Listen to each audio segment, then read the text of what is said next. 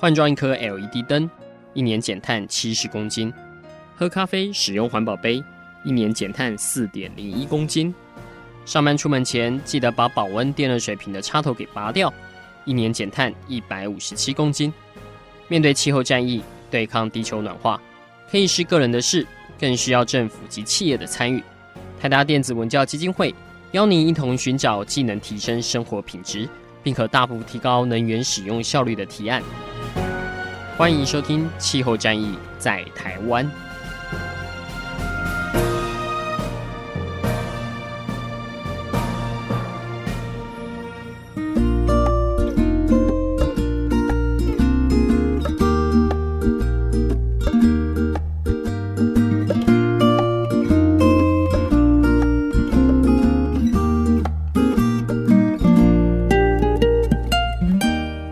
大家好，欢迎来收听这一集的《气候战役在台湾》，我是主持人台达电子文教基金会的高宜帆哈。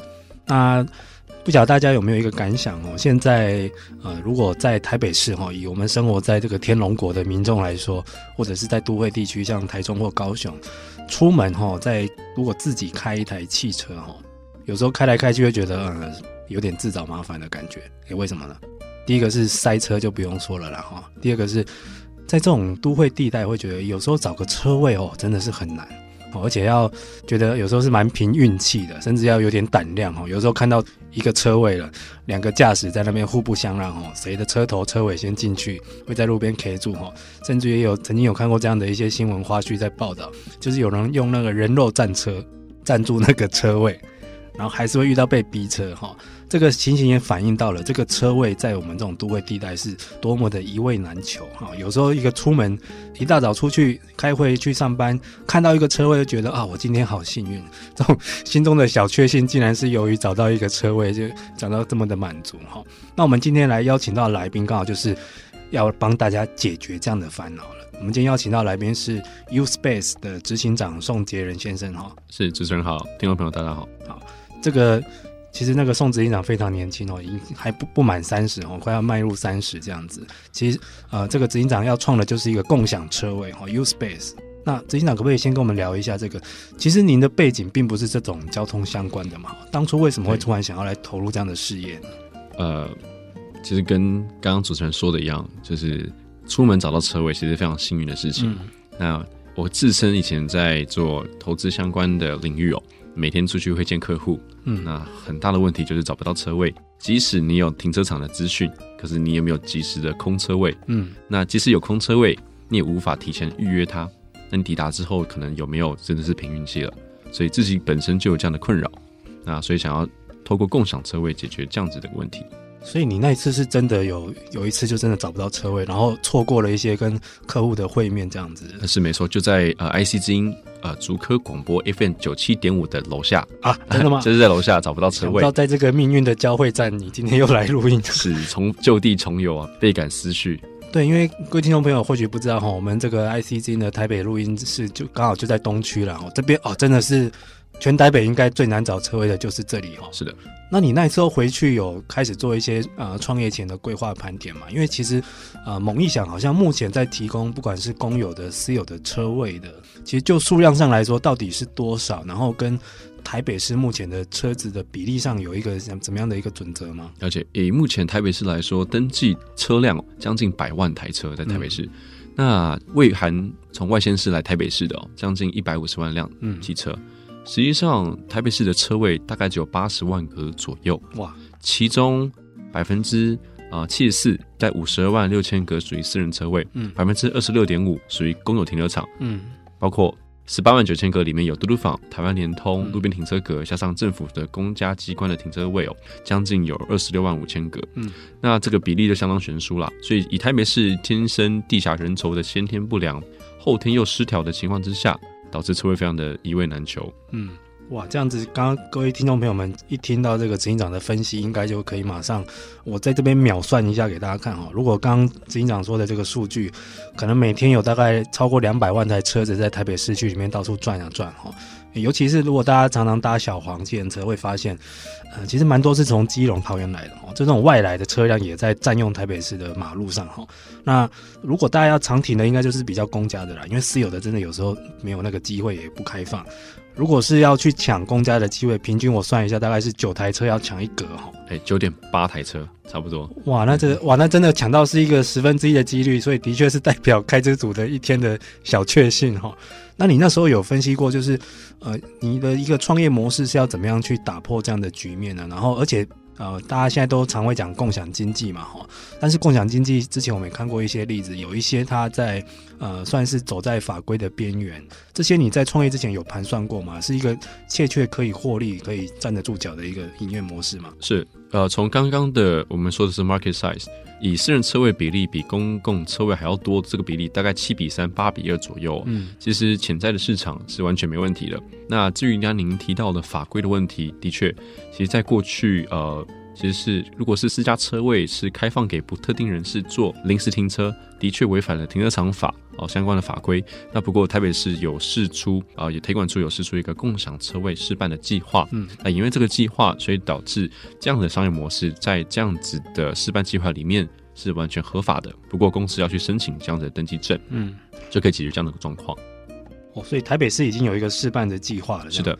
哇，那也是刚好，所以您这个创业的时候就遇到有这个一个，算是有一个创业的可用的实验空间。是，皇天皇天不负苦心人，这也证明说的确是目前有这样的需要了哈。那那所以除了台北市以外，其他县市并没有目前这样的尝试。呃，是，虽然目前其他县市没有这样子的相关的示范计划，那我相信台北市首善之都，也是算呃一个领导领导整个法规迈进的一个呃都市。我觉得其他县市在未来有机会也。会因为解决这个问题而跟进这样的法规。嗯，是。诶，那所以执行长这样，您创业起来其实也没有很久，大概快一年的时间哈。是。那目前的话，目前 U Space 已经可以提供大概多少的停车的位纳量给我们的车主呢？是以台北市来说，嗯，将近最新统计啊，将近六百个，嗯，六百个共享的车位。那其实得来真的是不易。对哦，这个我看到一些资料，在您在寻求车位或者是找这种私人车位的拥有者的合作上。花了蛮多的功夫哈，是的，可不可以先跟我们讲一下第一个车位是怎么谈到的？第一个车位，呃，非常非常的不容易哦。那第一个车位，我们其实当初创业的时候，当然是挨家挨户了。舒淇当然是以户外平面车位会敲门，然后跟他说：“哎，你要不要加入我们平台？哦，可以怎么样讲？”大家都不相信这个这样子的模式可以获利，甚至觉得你是是不 是来诈骗集团的哦。那与其这样子，我们第一个车位我们是租的。嗯，既然没有人加入平台，不如我先租两个起来，共享出来给大家试看看有没有这个数据，嗯、有数据比较好说服其他的邻居来加入这样子的共享车位。嗯，所以一开始第一个车位我们是租下来的，所以等于自己先掏钱租车位，是的，然后再租给别人。你那时候的营运模，就是那时候有一个试 run 的期间嘛，会发觉说，哎、欸，的确需求很蓬勃，这个接单接不完的，嗯、还是说其实要花很多的时间去宣导的？呃，其实我们发现这个缺口其实是非常的大，因为我们在东区做了两个平面停车位，几乎每天都是满的。哦，东区啊，那一定是供不应求了。是，而且又价格又稍微便宜了一些，所以你们是故意有比目前市面上的停车价格要再更低低廉一点这样子？呃，是的，因为因为毕竟你过去停车你只要按钮取票，嗯、哦，那你现在还要再下载一个 APP，那增加你的麻烦跟不便的时候。相对比较低一点的价格，比较容易吸引到第一次的使用者。嗯，那那个时候一开始就您创业吗？还是说有一个创业的 team 有跟你一一起合作呢？是呃，我创业的呃团队一开始有三位，嗯、包括我营运长、财务长，还有一个 Vincent，就是我们的呃 BD 单 BD 的同仁。那我们四个一起创立这间公司。嗯，然后刚好也搭上目前最主流的，就是用我们这种行动的一个。应用程式嘛，哈，是。大家可以用手机去查询。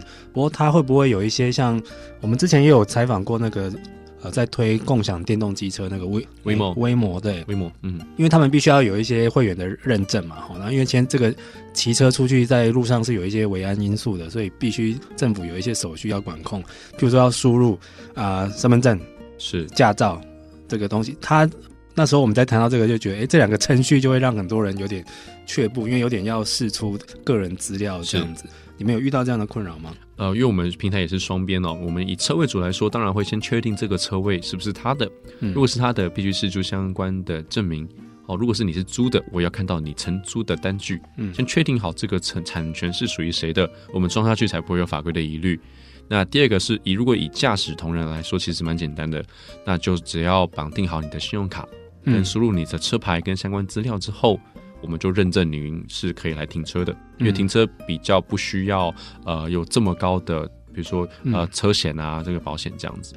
哦，所以其实就这个共享经济里面，因为其实交通是一个非常大宗的一个来源哦，但是蛮多是在提供交通载具的分享哦，不管是单车、汽车或机车，但是就它的一个行政的复杂程度来说。停车是方便多了嘛？因为停车是确定那个车格的使用者或拥有者是谁这样子。是是是。是哦，就这方面来说，的确是那个比较简单一点了哈。各位听众朋友，如果您现在在听到这个节目，您刚好也有停车的困扰，先去下载 U Space 这个 这个方程式哈，来那个先来摸索一下这样。那我们在这边先休息一下，下一段我们再来请执行长分享更多创业的有趣的经验。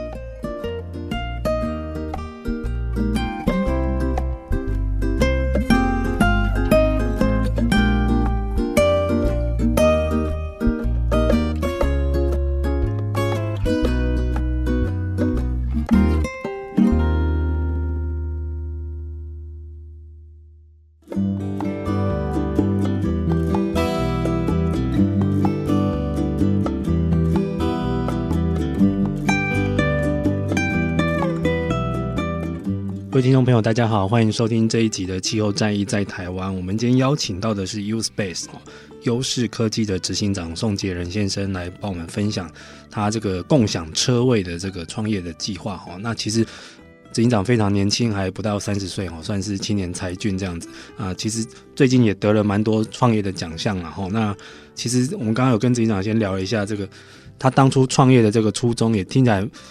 大家会乍听之下觉得很有趣，但是觉得诶真的是很多人共同的一个曾经尝过的苦哈。当初就是因为在一六年底的某一天找不到车位哈，错失了一个跟客户会面或者是说拿到合同的一个机会之后，那一天回去怒写创业计划。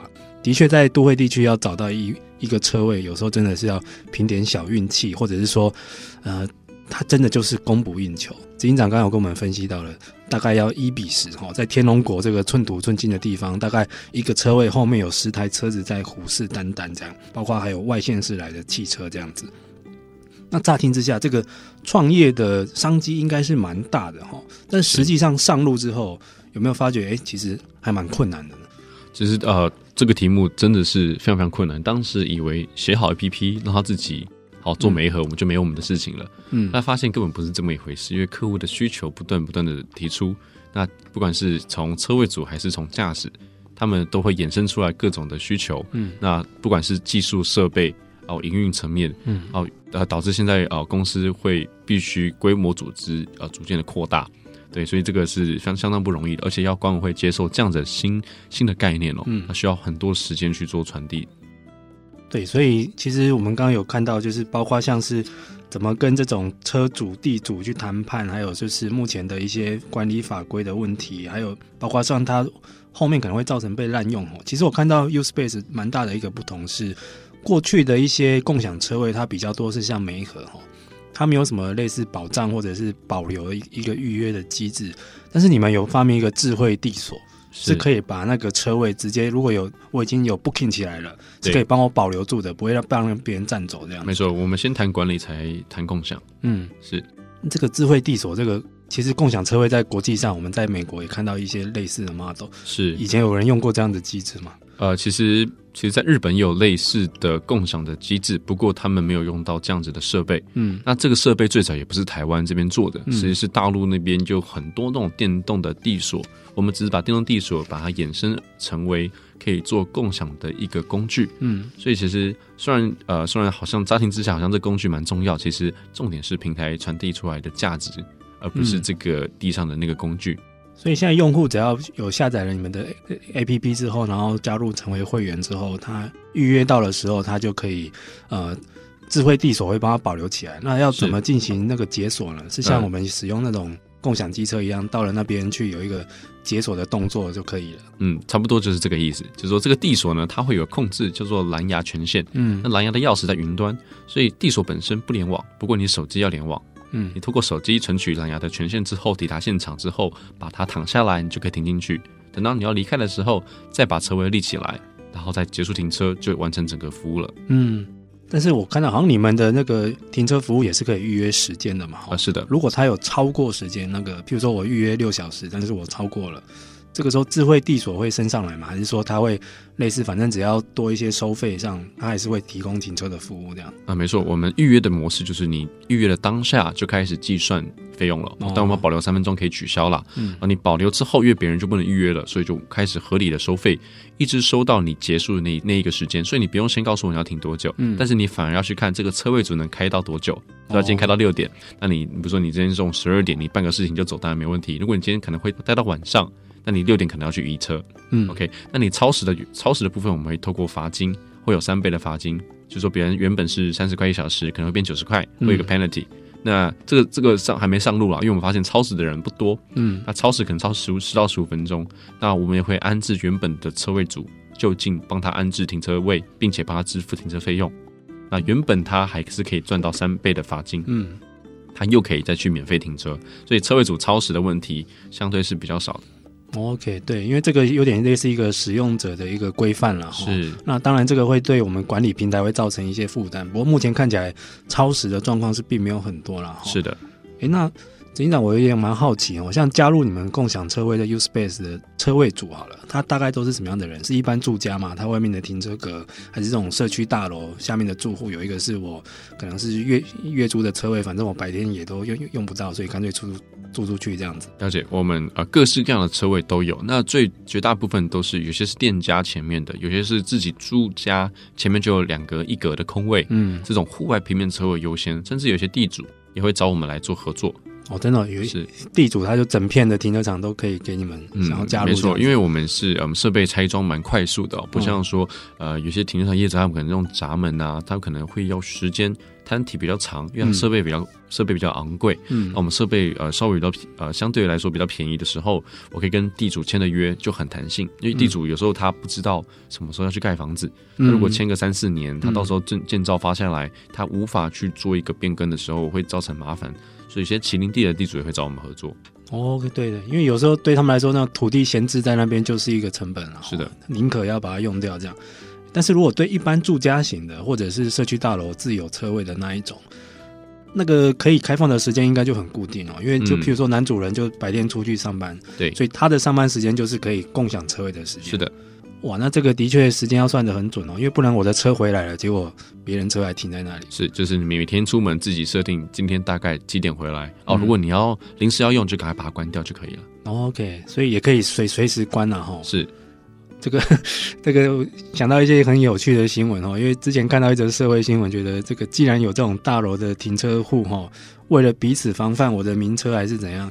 装了一些很可怕的装置，防止别人铁钉啊。对，看到那个钉床真的是太夸张的一个行为哈，所以这个一方面表示大家很宝贵自己的车位了哈。那所以执行长目前已经创业到现在一年多了哈，你们有算过一个，譬如说，我如果加入你们的一个共享的体系，平均我一个车主，我如果只有一个车位好了，我大概一个获利的状况会是怎样？嗯，当然你获利状况取决于你今天三个，主要是第一个的区域在哪边，地段好不好？嗯第二个是你开的价格跟你开的时间，嗯，好这三个。那以台北市来说，呃，我们平均赚两千一百块到一万块之间不等，每个月嘛。哦，是，甚以以以东区来说，大概会七千到八千块一个月。哇，那蛮可观的。嗯，所以车位其实有办法带来很大的获利啊。对，这如果是家里，譬如说是那种类似家庭主妇型的，平常就是把老公的车位。拿去共享，你可能也老公也不知道，哎，对，老公一个月就多了一些外快这样，对对对啊，讲到这边，应该主妇们现在很有诱因哦，赶快下载这个城市，把老公的车位分享出去这样。但是，所以它的这个车位也是按照区位跟需求程度，可以去制定不同的价格带咯。啊，没错，我们会给您周边两公里的均价，我会串政府公开的 API 哦，告诉你定多少合理。嗯，好，那你刚才可以自己决定贵一点、便宜一点点。那你便宜一点点，当然就更多人想要停你家车位了。嗯，哎、欸，这个定价机制还蛮好玩的，这有点像当初那个 Uber 哈，也是一开始就是反正我现在这个时段我要用车，对，看大家彼此可以提供的价位大概是多少呢。是，不过当然的一个很重要的参考依据还是一般的市价。对对对。哎、欸，所以这样子，哎、欸，你们会不会有点抢到那种私有停车场的生意？呃，因为你说抢到，其实我觉得还好，因为本来就不够，你都满出来了，那不然就听我这边吧。大家都一直在外面等。对啊，不然就听我这边吧。对啊，对，因为其实呃，在市区开车停车常常会遇到像那种嘟嘟房这样子的，是立体停车场哦，真的有时候外面真的都在排队。是，那我们跟嘟嘟房也是啊，最近有签完合同，有合作，哦、未来未来也有机会呃深入嘟嘟房的车位。哦，所以是你们可以去使用他们的车位，那嘟嘟房过去可能有一些固定月租车车位组嘛，那车位组装了我们设备之后，那车位组月租出去的时间，它就可以来共享，那也帮嘟嘟房赚到更多的营收。嗯，但是反过来以后或许也是一个可以双向合作，比如说你们的会员也可以去使用嘟嘟房，当然没问题，是的。对，哇，这样子听起来这个未来想象空间蛮大哈，因为之前有人去算过，呃，台湾一年的停车商机大概有两百亿元。哎，是，哇，那这样好。各位听众朋友，先去盘点一下你自己有没有车位，然后呃有没有办法加入这样的共享平台哦？应该未来这是一个呃，其实共享经济它的魅力的迷人之处就是在于，以前你看似没有用的，现在都可以变成商机，或者是别人刚好有需要，这个时候就可以卖出去，暂时借用给别人。好，那我们这边先休息一下，下一段我们再来请执行长来分享一些具体合作的例子。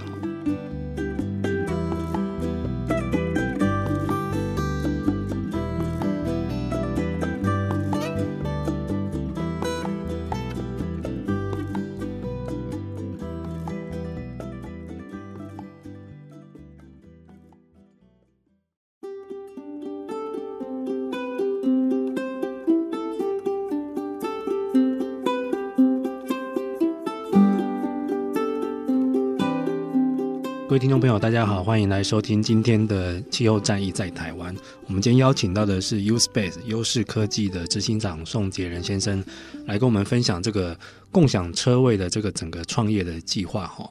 其实目前 U Space 已经创业到现在已经超过一年的时间了哈，然后目前大概在全台北大概有超过六百个车位哈。如果大家有这个停车的困扰哈，或许这个来可以考虑一下。而且他们呃停车的服务是蛮多元的，现在又多了一种智慧地锁哈，所以是可以帮你保障到你已经有预约到的车位哈，不怕被别人给滥用或盗用这样子。那警长可不可以跟我们分享一些您在跟客户在往来或谈判的例子？就是或许过去有一个你觉得哎、欸、是真的是风水宝地啊，这边 停车会是很好，应该是可以加入，或者是明明就闲置着，但有一些是不是有一些车位主他有一些什么样的考量不肯加入呢？那我们通常会去看一下，说这个车位它原本有没有装传统的地锁？嗯，哦，有装传统地锁代表它可能有被违停的困扰。所以在谈共享之前，我谈的就是管理的需求。我先解决你过去可能会被人家违停的问题。你可能之前车会放放个花盆，放个轮胎。嗯，嗯，我先就你的管理问题先下手，告诉你这个智慧地锁不仅可以解决你管理问题，在你闲置时段还可以赚补贴一点油钱。这个时候他的接受度就很高了。嗯，所以也先了解他的一些苦恼在哪里。是的。但是我看到这边有一个法制上的问题，我总觉得这个目前一时半刻很难以解决哈，就是会有税率的问题。是。就是，其实像我们的法规有要求，如果真的有提供停车服务了，就会被类比成停车场，是的，就要缴营业税或地价税了。是的，这个怎么办呢？呃，这个法规，呃，我们目前有韩市国税局，嗯，国税局是跟我们说，车位主赚到的营收全部都会列入年度个人的其他收入。哦，那我们是合理报税、合理缴税。那就土地的部分来说，呃，当然现在还没有法规去去规范这样类型的土地哦。嗯，不过就我呃所知道啦，目前正在研拟一天不超过八小时的共享，它符合自用。哦，这个有点像那个 Airbnb 一样，就是一年有几天其实并不是处于出租或营业状态的，它就可以不用被归入到营业类那一块。是的，目前还正在呃研拟当中啊，可能会朝这个方向。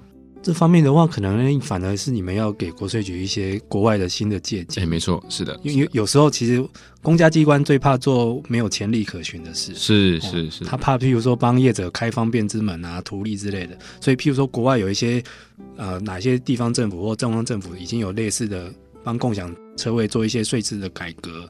这方面的资讯，如果可以提供给我们的政府单位，他们应该会比较乐意配合这样子。哈，好，还有一个问题是，哎，你们有去算过吗？就是目前加入你们的这个共享服务的车位组里面，它平均的这个利用率大概多高？他会不会很有人担心说，啊，我真的住在这个最热闹的东区，我一天到晚哇，车子上门。来来去去的好多人哦，那利用率太高也也很苦恼哎。我家外面车不晓得停什么人这样子。呃，利用率的话，他自己停的时间大概就是自己下班时间，他、嗯、开放时间差不多八到十个小时。嗯，对，他的时间呃其实际是蛮固定的。啊、呃，你刚刚回到一个问题是呃，他如果自己要用的时候，他就是可以很随性的要关掉就关掉。嗯、不过上面有车的时候，哦，你当然不能把它关掉了。但是它，譬如说我一天开放了这八到十小时里面，会是真的是车子不断的往来吗？还是说其实目前大概平均只使用两到三小时而已，并没有大家想的那么高？我们大概是平均使用七十九分钟左右，一个多小时。哦，所以大家也不用太担心了哈，应该可能就停一次左右了哈。如果是一天大概停一次进来这样，对，或两到三台车，三到四台车哦，嗯，都有可能。不过做这个有趣的地方是，你会不会发现其实有也有蛮多的这种所谓什么？停车大户的，就是有有人他有很多的停车位，排行榜有，我们干爹干妈、哦、真的、哦、有有有，遇到都要拜干爹的，是是一一个月贡献超过将近一万五千块啊，在平台上，这是什么样的人有这么多车位？每天停啊，每天停我们的平台的车位，哦，可能是业务性质的啦，哦，OK OK，做业务员保险的啊，每天都在跑，嗯、所以这种在跑外务的业务员的，哦，常常开车奔波的，其实都是一个很潜在的使用者啦，是。但是目前其实应该政府也蛮鼓励这样的一个共享经济的状态，因为它毕竟对于疏解我们的交通的不管是拥塞还是城市空间是一个蛮大的帮助哈。我们最近也有查料资料说，其实纽约市政府跟 Uber 有开始在合作，他不是提供他帮他叫车啦哈，他是提供车位给共享服务的一个专属的保障的车位哈。他的目的是希望大家不要自己再开车出门了，以后就用共享车就好了。所以共享车，我就在市区里面有一些比例来帮你们做一些保障车位这样子。台湾的政府、地方政府有给你们一些什么样的帮忙吗？呃，当然很感谢台北市停管处，甚至还有很多立委跟议员都很支持这这个部分。不过法规还是我们必须要尽量一起突破的。目的哦，那个啊、呃，当然现在也有这样的试办计划，也希望试办计划成功之后，可以透过法规的推动来加速这整个产业链的迈进。要不然，其实很多不管是投资人，或者是我们自己团队本身，其实在对未来都会稍微有一点担心，怕是政府的呃可能风向啊不太确定。那目前 so far 看到这一段，政府是很积极在推动的，嗯。所以目前起码政府还是比较正面的态度，嗯，希望你们多发展规模多大一点这样子。但是会不会也有反面的力量，就是也有那种反对共享车位这样的声音呢？呃，当然，如果这个商业模式是创造三赢哦，包括不管是我们业者。平台用户，嗯，甚至政府解决它车位呃不够的问题，因为台北市打造一个车位成本大概两百万左右，嗯，所以其实我们创造多赢的局面的时候，那我相信呃反对的声音相较比较少。不过平台还是要做好管理的问题啊，管理责任要先做好，才不会有延伸出来更多的问题。嗯，讲到这个管理的问题，我们之前就在节目中有帮各位介绍过，其实政府有这种电动车保障车位哈，是在一些公有停车场里面，但是常常发生被。违规被占用的现象，然后公有停车场的管理者是无计可施，因为它其实是一种软性保障，它不像残障车位这种你乱停会被罚钱的。你们的共享车位也有遇到这样的状况吗？也有，其实我们现在也有在跟那个一间公司叫宅电啊，它是帮专门帮特斯拉哦安装那个充电桩的充电桩的公司，嗯嗯嗯，那也一样。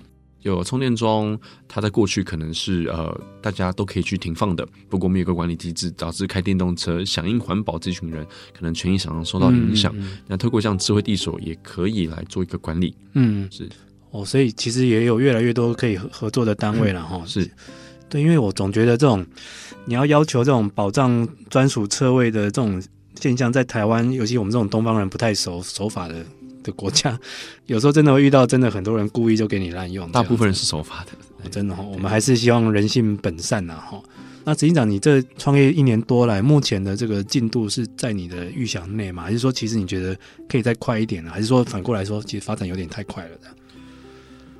以公司营运者而言啊，嗯、我觉得永远都太慢。嗯，哦，当然我是希望能够在短时间能够尽快创造出更多的车位，让平台的使用者感到更加的便利。对，那我觉得，但是共享平台不容易经营啊。那太快，不管是哪一边，使用者太多，车位太少，平台也不会成功。嗯，好，呃，车位太多，没有使用者，车位主他也不会开共享，因为没有人会来停。嗯，所以这个平台必须一点一点的累加，但这个速度也不会太慢。那当然是资金的规划的运用上面要拿捏得宜啊。对，就是供需之间要有一个平衡了。是你任何一方突然急速成长，是也都不是好事了。对。这个有点让我联想到，我上个月去法国参加一个训练营，有去参观那个 Autolib。Autolib 是他们法国的那个共享电动汽车，我就看到他们，我们也去参观他们总部有一个后端管理平台，就把全巴黎目前在使用的状况，哪个站有多少车子在哪里跑，是哦，那个规模已经蛮大，他们已经在巴黎投放了大概五千台车了，哦所以那个管理的架构跟一个需要的人力就是。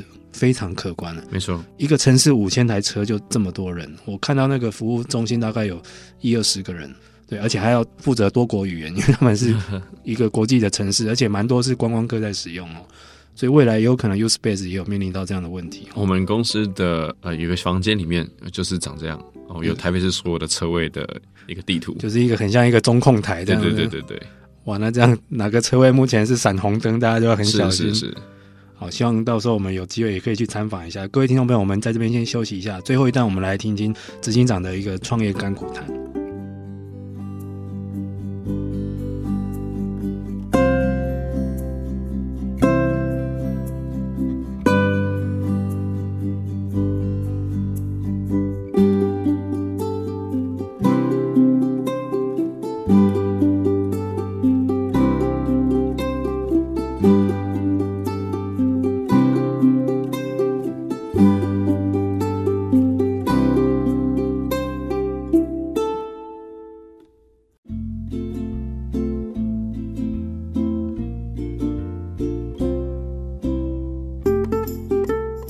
各位听众朋友，欢迎来收听这一集的《气候战役在台湾》，我是主持人台达电子文教基金会的高一凡。今天邀请到的是优势科技 U Space 的创办人哈宋杰仁先生。那其实 U Space 的这个创业的计划是蛮好的，就是针对目前我们市区这种停车位不够的问题。最开始有刚帮大家分析一下哈，大概是十比一的状态哈，十台车在争抢一个车位哈，在台北市的状况，所以。这样的需求应该是蛮大的，但是在创业过程中，就是一个美好的愿景，它中间有很多执行的细节哈，包括我们像刚刚有提到了，用智慧地锁去保障有预约到的车主的权益，避免被滥用，还有包括像一些法规的风险这样子。如果我好心加入你这个共享车位，结果我被磕了很重的税哈，这个可能搞不好会造成一些车位提供者的却步这样子。所以这一年来这样子。呃，我相信这个执行长已经面临到很多哈。你觉得这创业一年多来，对你来说最大的成长是在哪里呢？嗯，在呃，当然这是个优势科技，是一个科技公司。那你从没想过，你在做共享车位的时候，你必须卷起袖子哦，跪在地板上去铺水泥、去画油漆，嗯、甚至你还要去砍树，因为车位上的状况百百种嘛。你就化身为工人的，对对 对，对，在马路上施工这样。没错没错，然后那个双手都变黑的这样。那也感谢那个当年哦，有一个工头看到我们这样很辛苦，嗯、也是直接推桶水泥车过来帮我们铺。哇，真的哦，还有好心的人出马帮你们搞定。是是是，因为想说一个穿那个穿衬衫的人怎么会就在铺水泥这样？那这是我们早期遇到比较呃比较辛苦的部分。嗯、那我觉得也回一句俗谚啊，就是说 get your hand dirty，、嗯、就是你一定要让你自己的双手亲自下去做，你才知道呃这件事情要怎么做才是最好的。那初期的困难，但是这样子。感觉你也出了很多苦哦，而且应该现在也的确可以去马路上，如果有在开挖马路那些施工，我觉得你应该都有本事去做。但是目前就是其实。目前政府的表态应该是希望说可以帮忙你们做这样的事了，是的，因为我们包括也提过，除了 U Space 之外，其实之前的微摩哈这样共享机车，大家也是台北市政府也有帮忙了哈。但是整个来说了，你们其实现在在这个共享车位的创业的路径上，你们觉得目前比较需要的帮助是在哪里？最需要帮助就是观众朋友，如果你家有车位的话，赶快就是上 U Space 网站哦，嗯，来跟我们说你有车位，然后留下资料。加入这个平台，解决这样子台北市的交通问题。嗯，你们继台北市之后，有没有下一步打算希望前进的城市呢？嗯、现在来扣一下这个车其实新竹我们之前也实地访查过，也到竹科管理局那边拜访过，那、也到供应院，然后请教他们大概新竹的问题。其实新竹也很缺车位哦，嗯，也很多收到朋友从那个脸书来粉丝团这边敲我们讯息，希望我们能赶快到新竹。那其实新竹、台中、高雄都是我们下一阶段会去的地方哦。所以刚刚大家有听到了哈，可能六都哈，还有特别是新竹市哈，其实新竹市。是竹科嘛，所以应该也有蛮多每天在外奔波的这些外务或业务们，哈，感觉上都蛮需要的。但是目前在于这个技术面来说，好了，目前这种智慧地锁就是来保障这种滥用或乱用的这种情，其实它是一个你觉得是一个完美的解决方案吗？呃，目前因为当然完美方案一百分，从八十分到一百分中间过程当然是研发资源的投入。嗯，目前现在是蓝牙，不过也感谢中华电信在我们成立公司这段期间呢，大力的支持我们。现在希希望能透过蓝牙升级成 NB-IoT，嗯，能够做远端的遥控。哦，这个是我们下一阶段会完成的使命。就不要到了现场才能解锁这样子。是是是，甚至你可以远端的去呃增加减少我们业务的负担了，远端就可以遥控绳索。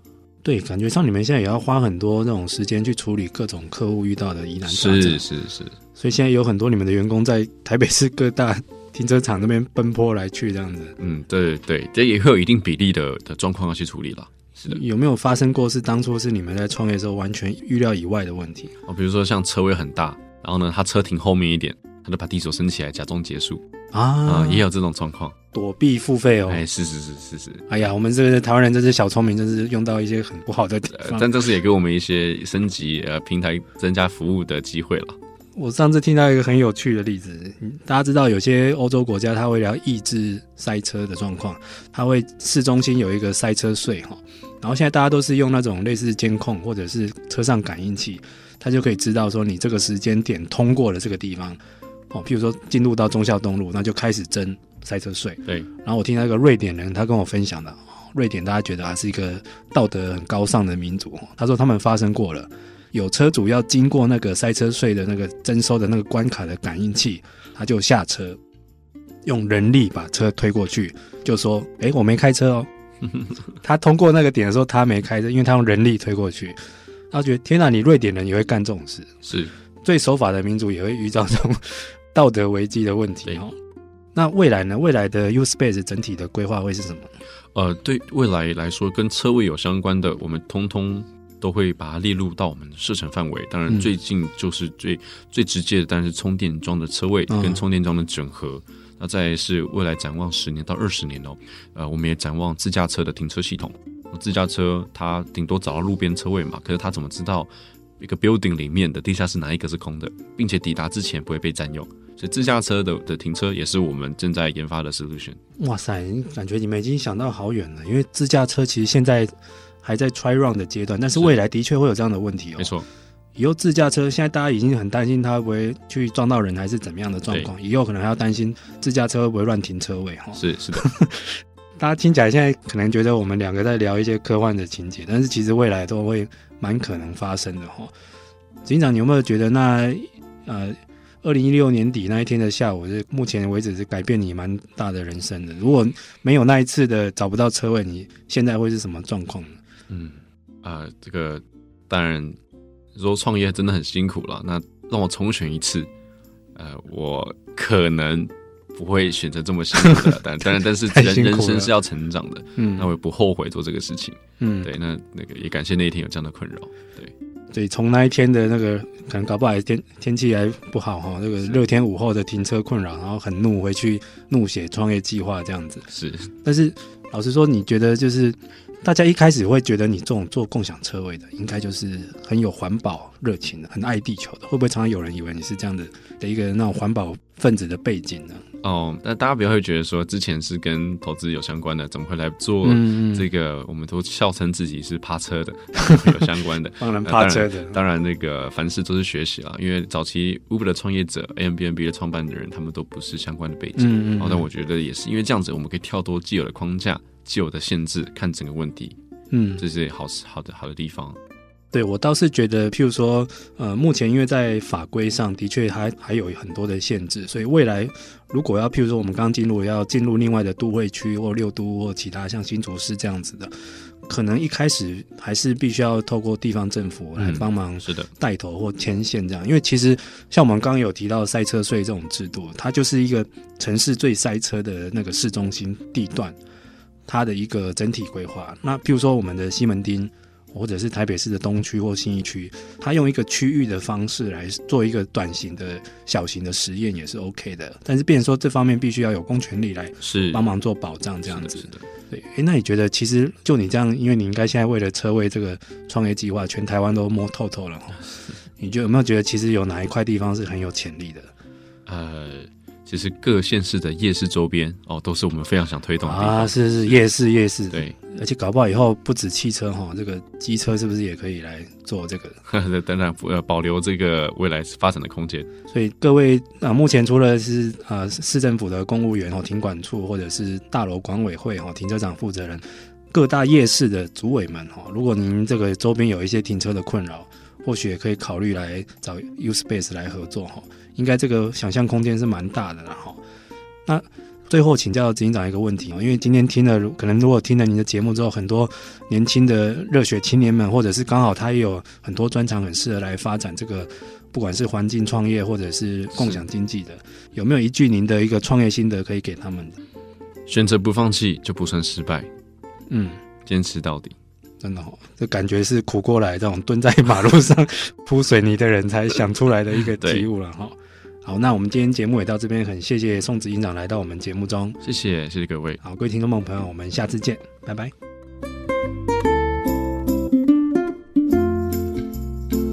以上节目由台达电子文教基金会独家赞助播出，台达电子文教基金会邀您一起环保节能爱地球。